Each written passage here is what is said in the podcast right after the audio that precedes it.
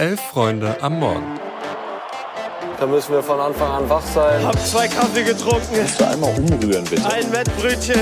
Also wenn das ein Chiri ist, weiß nicht, Digga. Soll der Cornflakes 10 gehen, aber... Das ist kalter Kaffee. Sag ja Eier, wir brauchen Eier. Es ist Freitag, der 10. November und ihr hört Elf Freunde am Morgen. Ich bin Felix und an meiner Seite ist heute Morgen Eva. Guten Morgen. Guten Morgen. Wir sprechen über die Conference und die Europa League Spiele von gestern Abend, haben unseren Lieblingsjoker Nils Petersen dabei und die Bundesliga Vorschau und natürlich noch ein News Update für euch. Viel Spaß. Springen wir gleich rein in die Europapokalpartien von gestern Abend. Der SC Freiburg gewinnt 5 zu 0 gegen Batschka Topola und feiert damit seinen höchsten Europapokalsieg.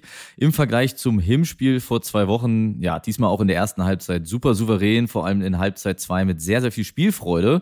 Wie auch in der Bundesliga am vergangenen Wochenende spielen sich bei Freiburg so langsam aber sicher die Youngster immer weiter in den Vordergrund. Wir hatten beide schon erwähnt am Wochenende. Noah Weishaupt trifft erstmals europäisch. Der hatte nach seiner Einwechslung am Wochenende gegen Gladbach ja schon getroffen und einen Elfmeter rausgeholt und neben Weishaupt trifft auch Merlin Röhl. Ja, die machen viel Spaß und den etablierten Spielern langsam echt Konkurrenz, vor allem in Sachen Unbekümmertheit. Und irgendwo sitzt, glaube ich, gerade unser Kollege Luis Richter und ja, bangt um seine These der Freiburg als graue Maus nach diesem Spiel. Ja, wir machen weiter mit dem zweiten Spiel mit deutscher Beteiligung. 1 zu 0 gewinnt Eintracht Frankfurt in Helsinki. Chaibi da mit einem absoluten Traumtor in der ersten Hälfte. Ich fand, das hatte so ein bisschen Zweitliga-Vibes in dem Stadion, ohne jetzt mhm. respektlos mhm. zu sein, aber auch mit dem Kunstrasen etc.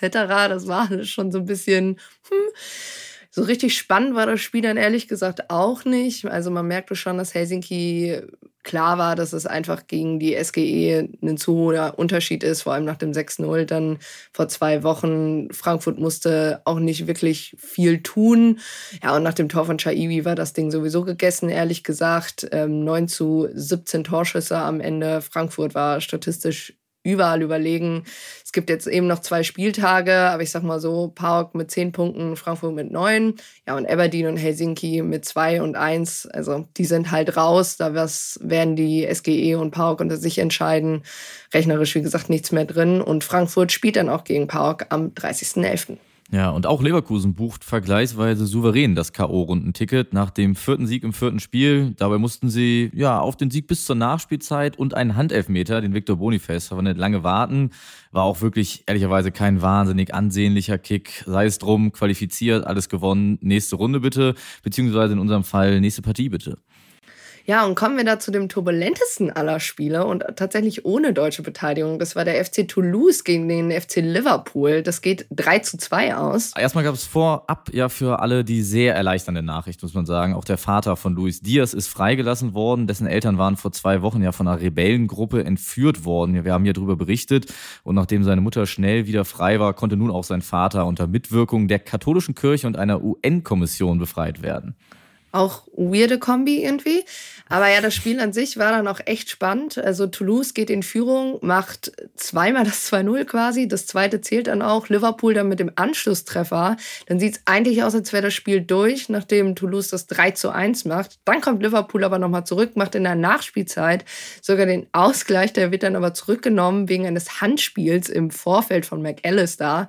Und kurios war dabei eigentlich, dass der Schiedsrichter auf dem Feld gefühlt für alle schon zweimal auf den Punkt gezeigt hat, dann aber doch nochmal rausgeht, sich das Ganze anguckt.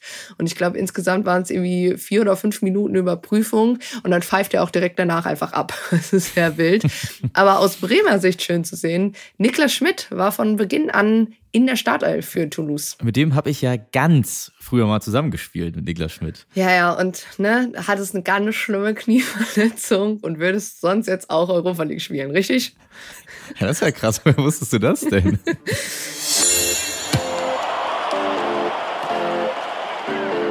Der letzte Bundesligaspieltag vor der Länderspielpause beginnt heute Abend und im Tabellenkeller, da gibt's richtig spannende Duelle.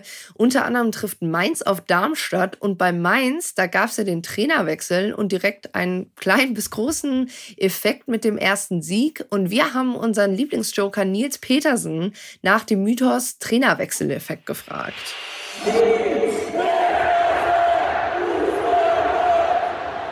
Petersens Joker.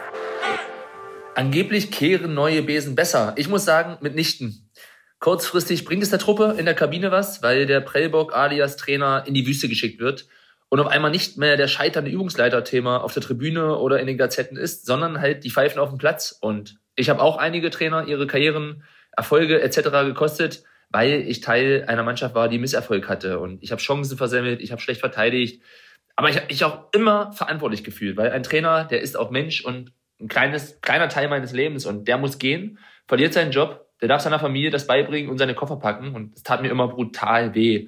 Und Abschiedsreden von scheidenden Coaches habe ich ach, nie gerne gesehen und gehört. Und ich habe mich immer beim letzten Handshake wirklich immer entschuldigt, obwohl ich nicht mal die größte Pfeife war. Du kommst halt kurzfristig in die Bringschuld als Spieler und musst liefern und die Bankdrücker mit einem neuen Coach, die riechen Lunte und es geht alles bei Null los. Die Vorschusslorbeeren, ja, die sind mit Verlassen des Dienstwagen des Ex-Coaches weg und alle bieten auf einmal was an und trainieren mit die jungen Götter, bis der Trott halt zurückkommt und am Ende doch die nahezu gleichen Spieler auftribbeln, weil am Ende setzt sich Qualität immer durch und der vorige Trainer, der hatte auch keine Tomaten auf den Augen. Also, Nils sagt es, der Trainerwechseleffekt scheint zumindest kurzfristig zu existieren. Er ist real, was gleichbedeutend damit ist, dass wir ja starke Pfeifen, äh, starke Mainzer zu erwarten haben an diesem Wochenende in den Sieg gegen Leipzig sind sie ja gefühlt so ein bisschen reingeschubst worden, als sie irgendwann während des Spiels gemerkt haben, dass Leipzig gar nicht so den großen Druck entfachen kann und durchaus Platz für Konter ist. Jetzt gegen Darmstadt geht es aber viel mehr darum, das Spiel selbst machen zu müssen. Und das war ja gerade eins der Hauptprobleme unter Bo Svensson. Ja, ich fürchte tatsächlich auch als neutrale Zuschauende können wir uns so ein bisschen auf eine Neuauflage des Darmstadt-Bochum-Spiels äh, von letztem Freitag einstellen, weil wie du schon sagst, den Ball haben will irgendwie keine Mannschaft so richtig und die liegen auf Platz 15 und 16, die beiden Teams der Ballbesitztabelle.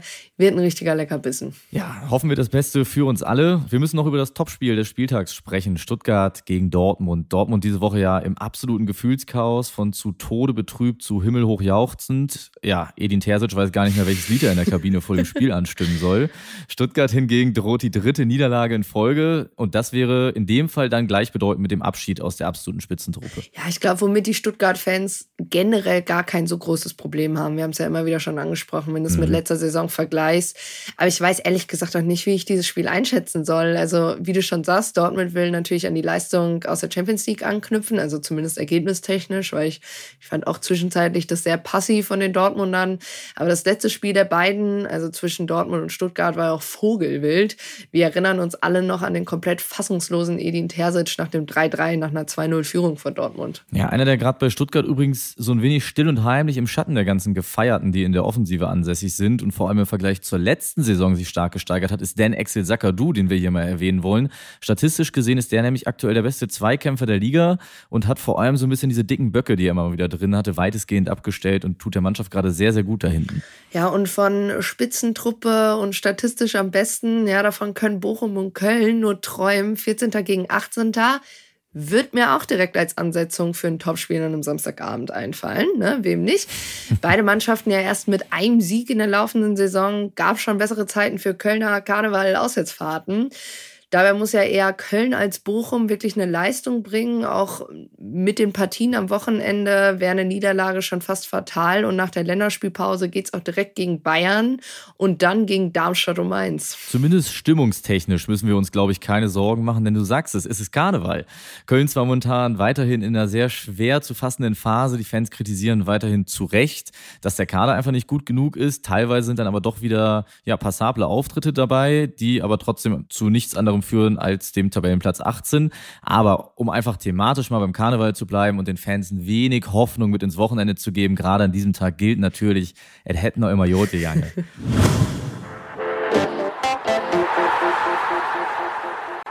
Wir haben zu Beginn unseres Newsflash wie gestern auch schon eine Podcast-Empfehlung für euch. Und zwar geht es um keinen geringeren als Mesut Özil. Keschrau Berosch erzählt dort gemeinsam mit Undone und RTL Plus die Geschichte eines Stars, der in Deutschland als Vorbild für gute Integration gefeiert wird und der dann in Ungnade fällt.